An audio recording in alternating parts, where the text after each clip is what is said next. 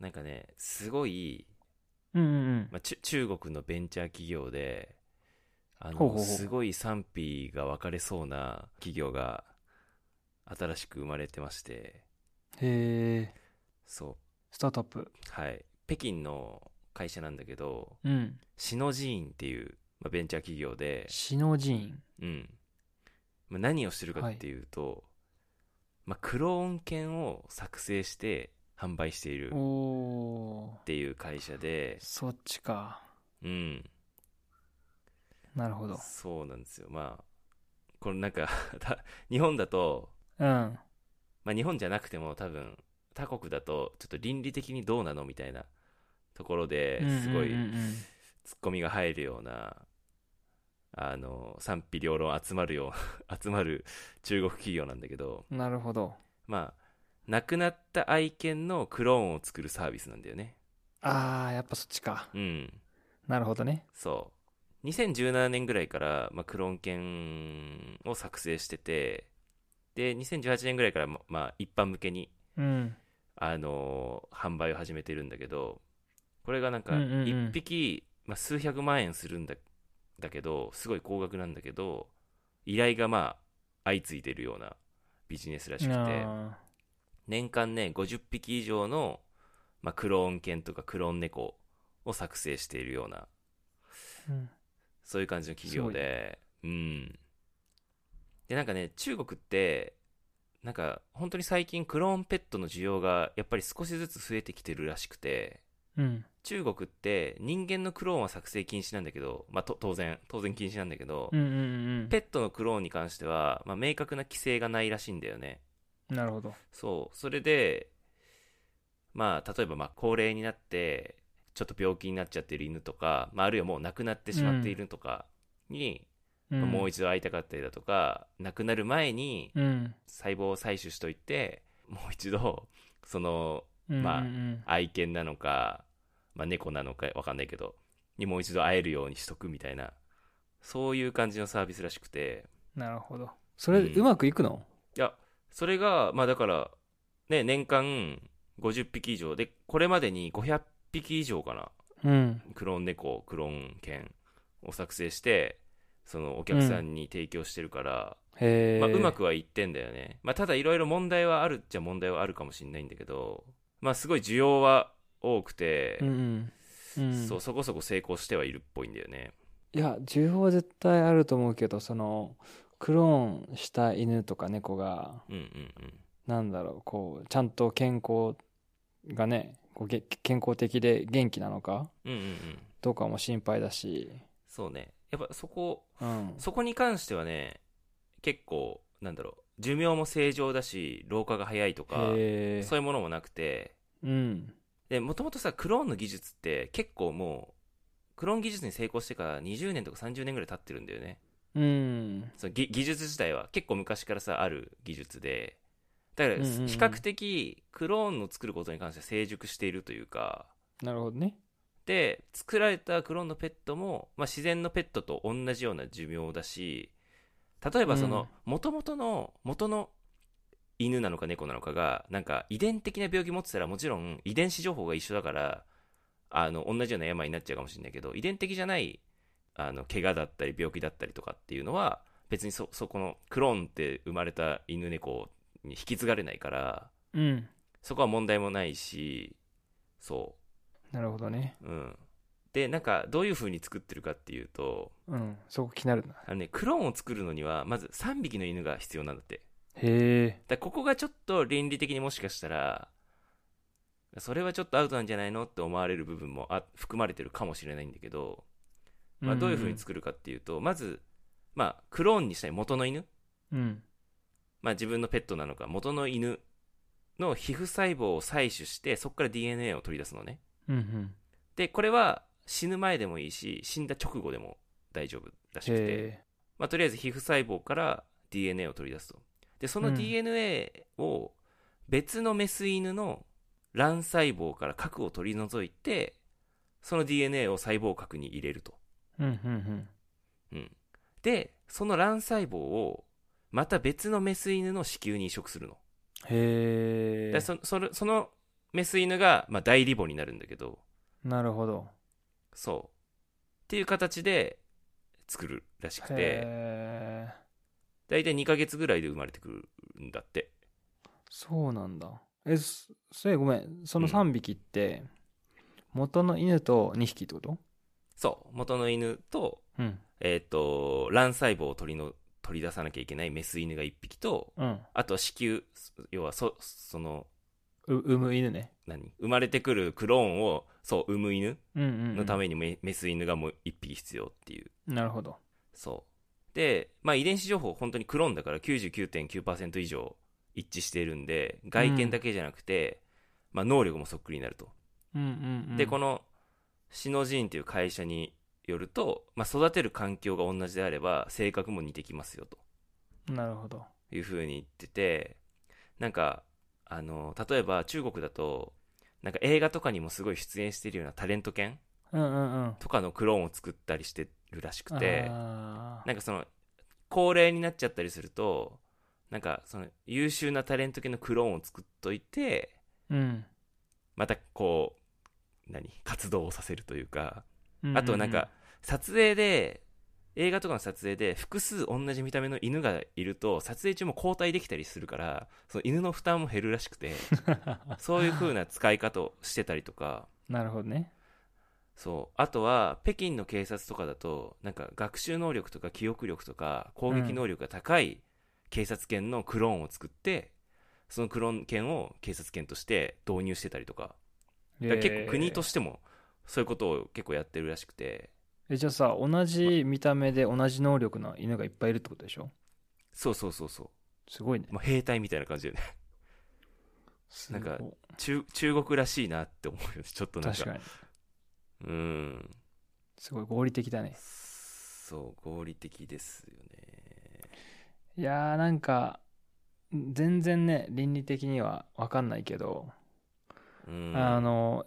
今うちフェレット飼っててはいはいどんどんこう老いてくるのをなんか感じるんだよね、うんうんうん遊ぶ時間が短くなったりすぐ休憩するようになっちゃったり、あああだからまた赤ちゃんからこの子見れるんだったら欲しいかもって思うのっていうのも分かる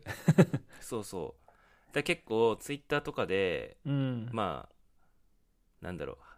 賛成派と反対派で、まあ論争じゃないけど、いろんなコメントにが寄せられてるんだけど、うんうんそう、やっぱりそ、今、勘太郎くんが言ったような意見、やっぱり倫理的にどうなのとか、うんうん生物の、なんか尊さみたいな、うんうん命の尊さとかを軽んじるんじゃないかとか、そうだね生命の尊厳をなんか脅かすんじゃないかとかなんかだからこそ規制するべきだっていう人もいるし一方でじゃあ本当に自分の愛犬とか飼ってる大切なペットがまさになくなっちゃったらクローンでな同じ個体じゃないかもしれないけど見た目と性格が一緒でなんかそれで悲しみが晴れるんなら自分だったらもしかしたらそのじその立場になったらやってしまうかもしれないなっていう風な人もやっぱ多いし、そうで実際なんかさっきそのタレント系の話とかもしたけど中国であのクローンペットを実際に注文してる人とかのインタビューとかだとやっぱりなんか大切な家族の一員として飼ってた犬が亡くなっちゃってなんかそれでもやっぱりもう一度会いたいからそのクローン犬を作ったみたいな人も結構多いらしいからうんまあねなんかこのし会社の人によるとなんかけ結構顧客満足度も高いですよと100%に近いっていう風に言っててうんうんそうそうそうだからまあお客さんはすごい喜んでるんだろうなっていう風には思うし、うんうんちなみに、まあ、料金うんに関しては犬に関しては5万ドル、 5万ドルだからおお今だと多分700万円ぐらいーはいはいはいで猫は4万ドルからなんだけど依頼が絶えないんだってねうんそうへえだからいやいやでも全然払える人いるでしょそうそうだから結構中国の富裕層とかにはやっぱ、うんそうそうそう人気なサービスになってるらしくてそうなんだそうだからこそ、まあ、こんだけ高い金額払ってもやっぱりね死んだペットに会いたいっていうさ需要絶対あるじゃんううん。しかもだから赤ちゃんの時からまた見れるんでしょ、そうそうそうそうそうやばいね。そいやー、それはちょっとなんか、すげえ気持ちわかるけど、完全に人間のエゴだよね。うまあねいやまあねそうだよね、うん。いやエゴなんだでこれすごいやっぱ倫理的にどうなのっていう話するのって俺すごいなんかそういう話すると新しい技術とかさ、うんなん、か潰されていくじゃないまあね。そうだから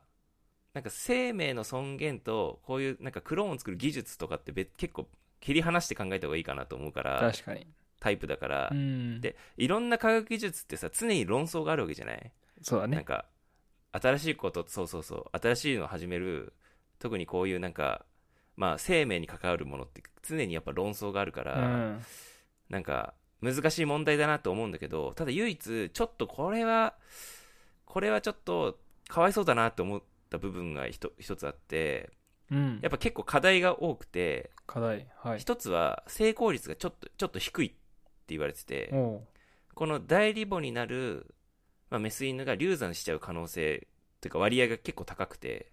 ああね。そう無事に生まれ生まれるのは大体3割ぐらいらしいのよなるほど。合わなかったりするんだね。そうそう失敗に備えて複数のこの代理母を用意するうん。必要もあったりとか、でプラスさ卵子を提供しなきゃいけない別のメスも必要だしうん。要はクローン1匹作るのになんか多くのこの犬が負担になっちゃうわけじゃない、うん。確かに。でそれはちょっともしかしたらうーんって思う部分は結構あるしうん。そそうだね。ううんそこなんだよねでもその子たちは別に死んだりはしないんだよね。うんまあでもさ流産するってさうん。健康的にすごいさ負担じゃない、まあそうだね、体にすごい負担かかるし確かに。でクローンがクローンのペットが無事生まれたとしてもうん。なんかそのやっぱ生まれ方によってはすぐ亡くなっちゃったりするケースも少なくないらしいしあそうそうそうでなんかその卵子を提供するメス犬がまた別で必要って話だけど、あ。うんうんそ。れってさほら排卵をさせるためにホルモン注射して無理やりこう排卵させたりするから、うん。まあそれちょっと乱暴なんじゃないかっていう意見もあったりするし確かに。うんそうそうそういや、犬からしたらマジかって感じだよね。そうそう犬からしたらマジ人間のエゴだからうん。そこそこがなんか解決したらもう少しなんか賛成意見が増えるんじゃないかなと思ったりはするけどねああ、まあね。うんいやー、確かにな。なんか、勝っちゃうとね、そそのすごく、なんか気持ちすごい分かっちゃうけど。うんうんいやそうだよね難し いね。いやだしさこれがさ、まあ、犬とか猫だとちょっとあるかもしれないけど例えばさ自分の子供がなんか事故とかで亡くなっちゃってそんでなんかお金出せばククローンクローンとはいえでも見た目も能力も性格もほぼ同じような子にもう一度会えるんならお金出せる出しちゃうっていう人多分たくさんいると思うんだよ ね世の中にそれはそうだけどね。でもさそれのそれありにしちゃう犬猫バージョンってこでしとょ、まあそういだやけそうどなんだよね。いやいやもちろんねだからそこれすごいさ難しい問題だけど、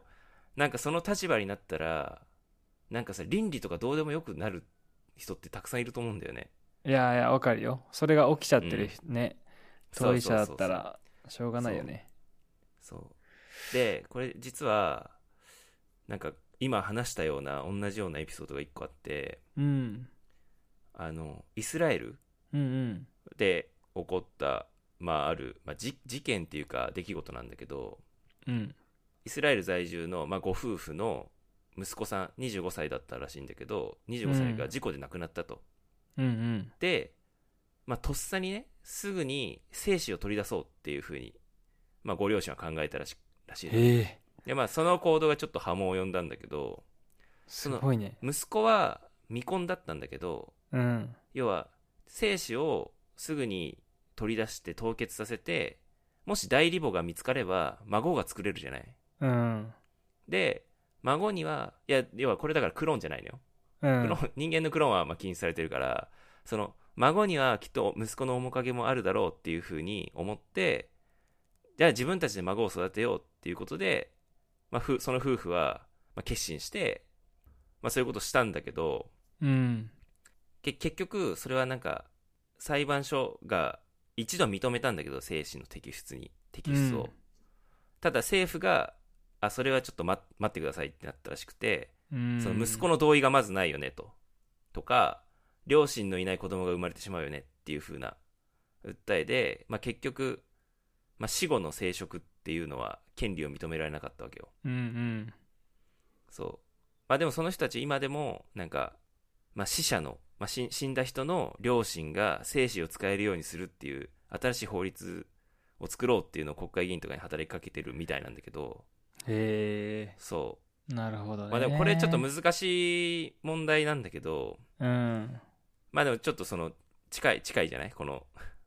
考え方いやーと確かにとしてはでもちょっと人間ってなるとねうんまたなんか感情もあるし喋れちゃうしさうんうん特になんかイスラエルっていう国は女性が一生で産む子供の数特殊出生率出生率っていうんだけどうんそれが3 3.0らしくて先進国で最も高いのよね、あそうなんだそうそうだから女性平均平均的にやっぱ3人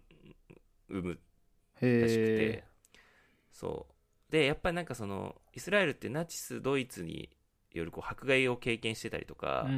んそうだからこそこの民族の歴史をい受け継ぎたいっていうのこう使命感が結構あるらしくてうんうんだから遺体から取り出した精子を体外受精で使う死後死後生殖っうんていうのを認めてる国なんだってあそうなんだそうだから世界でも結構珍しくてへえもともとだからそそういうなんバックグラウンドはある国なんだなよるねほどねうん、だから思いついたんだろうねそうそうそうそうそうそうそうそうなんだまあだけど今回の場合は未婚でさ母親もいないのに、うんうんうんえ両親両親がどっちもいない状態で産むっていうのが、そうだでよ同ね意もないしみたいなそうそれがまあダメですよってなっちゃったんだけど確かにでそうだからこのクローン人間はさすがに法律で禁止してるけどクローンの動物に関しては明確な規制がないっていう国がやっぱ多いらしくて、うんその国際的なルール作りって必要だけどでもさ動物の命とか人との関わり方みたいなのってその各国によってさ文化とか宗教面で全然考え方が違うから、うんなんか国際的に統一するルールが全然作られてないらしいんだよねなるほどまあ、ねぎ議論が進まないというか確かにそう文化宗教が違うとそうだからまあイスラエルはこういうエピソードもあったりするんだけどうん日本だとちょっといやークローンペットすらちょっとダメでしょみたいな人が多いと思うんだけどうんうん多分中国とかは多分多分こ今後 もしかしたらもっとメジャーになっていくかもしれないうんしそうだねそう、うん、だから国によって多分そ結の可能性あるよね構考え方違うよねってそう思うねうんうんなんか人間で同じことありそうってちょっと一瞬思ったけどうんでもなんかパートナーとか親の赤ちゃん版別に生まれてもって思うよねうんまあねだからなんかちっちゃい子供がとか自分の息子娘が小さい時に何か起きたらどうしてもまたってなるかもしれないけどうん人間のクローンはそういう全然ペットと同じ感じにはなんなそうだねまあねそうねうん、確かにねそっか確かにそれを割れるなうんでも人気なの割れもよわねかるこれうんうん、いやそうわかるのよね ちょっと怖いですけどね。これだからちなみになんですけど、うんまあいろいろこう 「シノ寺院」ってカタカナでね調べてくれたらあのホームページが出てくるんだけど、うん実は日本の代理店がああってへえ。その多分シノ寺院ってカタカナで調べたらあの日本代理店のサイトがトップに出てくると思うんだけど、うん。要は日本人向けガンダ。にそのペットの細胞を預かってそれこそ中国に送って、そのシノジンの会社がクローンを作って届けてくれるっていうへえマジそうだから実は日本でも利用できるのよ今すごいねえありなの日そ本う、はまあ、ただ送ってくれるからいいのそうやってるところが海外だからルール的にはいいんじゃないのかなあとちょっとこれ俺法律調べてないけど日本って動物のクローンダメなのかなあ日本もいいのかなわかんないいやわかんないそれはあ調べてないわよくなさそうだけどどうんまあでもこれやってるのが中国だから関係ないんじゃないもはや要はもう海外のサーバーでしょ本み当ただいな書てあることでしょ海外サーバーでやってることだからうん無修無修正のポルノ映像も問題ないですみたいな理論でしょ、 そういうことね、うんマジかすごいねまあ普通にお願いする金額プラスうん輸送費で、えーまあ、大体5000ドルぐらいプラスされるっていうふうに書いてあるけどうんうんちゃんとね丁寧にねご利用の流れとか Q&A とかが 結構ちゃんと書いてあってそのうんへえ息を引き取った後でもクローニングできますよみたいないやこういう風な手順で送ってくださいみたいなのもちゃんと書いてあったりとか しててうわいすやだかごらいなと、やっぱりみんな良くない良くないって言ってうんでもやりたいっていう気持ちはあるんだと思うう、んいやいやそうだと思うしえこのシノジンのなんか会社の人のインタビューでも次の市場は日本だっていう風に言ってるらしくーて、へうんやっぱ結構ペット飼ってる人も多いじゃない日本、ーうんううんん、だからまあね場所も近いからもしうんかしたらエッフェねルトはやってくれないのかな今 後確かにフフェェレレッットトはや大って丈なさそ夫うでだすなかとお問いお問い合わせ お問い合わせからいやそうなんだよねだからさこれさほら3匹必要って言ったじゃないうんうんまあだからプラスプラスで2匹必要って言ったから要はプラスで大リボンになるフェレットとかも必要だからね確かに多分まだ犬猫以外だとちょっと難しいのかもね確かにうんなんかもうななんだろう俺単純にクローンっていうワードにあまりいいなんか気持ちがないのかイもメしれーないジがねそうあいいイメージがねーいやいやまあそうだよねな名前あんまり変えて宣伝すればいいのにあー確かにねなんかクローンの俺のなんか印象ってそれって多分漫画とかアニメとかで見過ぎなんだけどうんうんうんうんこうなんか何化学液の化学の液体にこう使っててうんこうガラスの こう分かるでいろいろ線でつながってて、うん 映画だあねのあ綾波レイみたいなああいうイメージが強いからうんうんクローンっていう言葉がねちょっと馴染め綾ない波けレイどのイメージ そうそうそう、確かに綾波レイのイメージだねうんはないるほどねいやまあ賛否両論あると思うけどうん多分中国では多分もっと盛んになっていくしそれこいやそなりそう北だ京ねのね北京で警察犬導入されてるぐらいだからもう普通に国としても認められてるわけだしうんとなるとさもっとさいや日本はそれがちょっとタブーでしょってなってると研究も進まないじゃないきっとうんうんうんこうやってさ、実際にさもうサービス化しててどんどん研究もしていくことになるだろうから中国ってだからさうん多分クローン技術すごい進むと思うんだよね今後確かにそうだからこういう倫理観みたいなの倫理観ないって言ったらあれだけど倫理観が邪魔しないっていうのも結構なんか技術進歩させるには結構重要かなって思ったかなこれそうだね見て、うんまあ、賛否もちろんあるけどうんうんうん